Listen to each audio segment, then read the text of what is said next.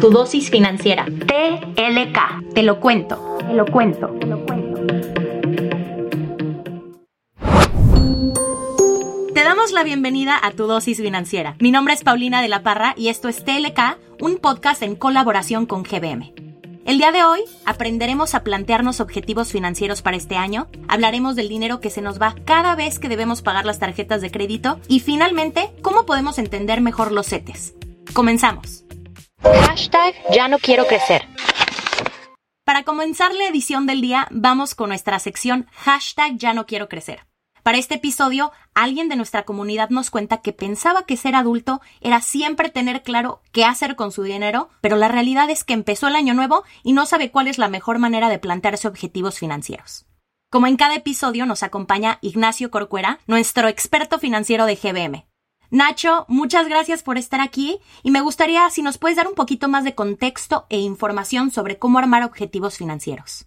Hola Pau, claro que sí. Creo que aquí la clave es definir un objetivo muy específico. Por ejemplo, si tú quieres ahorrar para el enganche de tu coche, pues eso no basta. Vamos a intentar de definir cuáles son todas las características de este ahorro, o sea, cuánto necesitas en total y eso cuánto se traduce en, mensualidades o en quincenas. Una muy buena manera de lograr conseguir estos ahorros es dándole gradualidad. No quieres dar pasos de gigante y ahorrar un 60% de, de, tu salario el primer mes. Lo más probable es que si llegamos a este tipo de, comportamientos, no lo vayamos a, a conseguir porque va a ser muy pesado para nosotros. Mejor, avanza gradualmente y de esta forma vas a ir viendo tu progreso y además no vas a sufrir este mismo ahorro desde un inicio.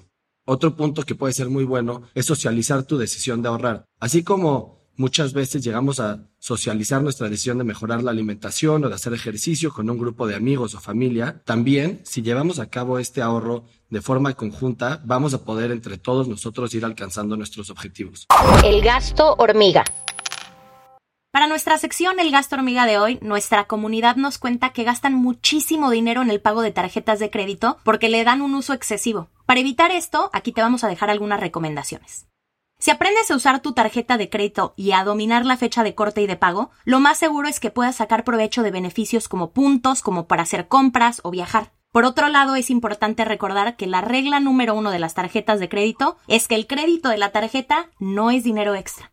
Es por eso que si ya sacaste una tarjeta de crédito, lo ideal es ser totalero. ¿Qué significa esto? Que cada mes, al momento de llegar la fecha de pago, liquides todo lo que gastaste con tu tarjeta. De hecho, ser totalero cada vez cobra mayor relevancia en el mercado mexicano. De acuerdo con datos del Banco de México, 61.3% de las tarjetas de crédito que hay en el país correspondió a clientes totaleros, que son los que cubren su deuda al cierre de mes por lo que no pagan intereses. El 38.7% corresponde a clientes no totaleros, que son los que acarrean una deuda y pagan intereses.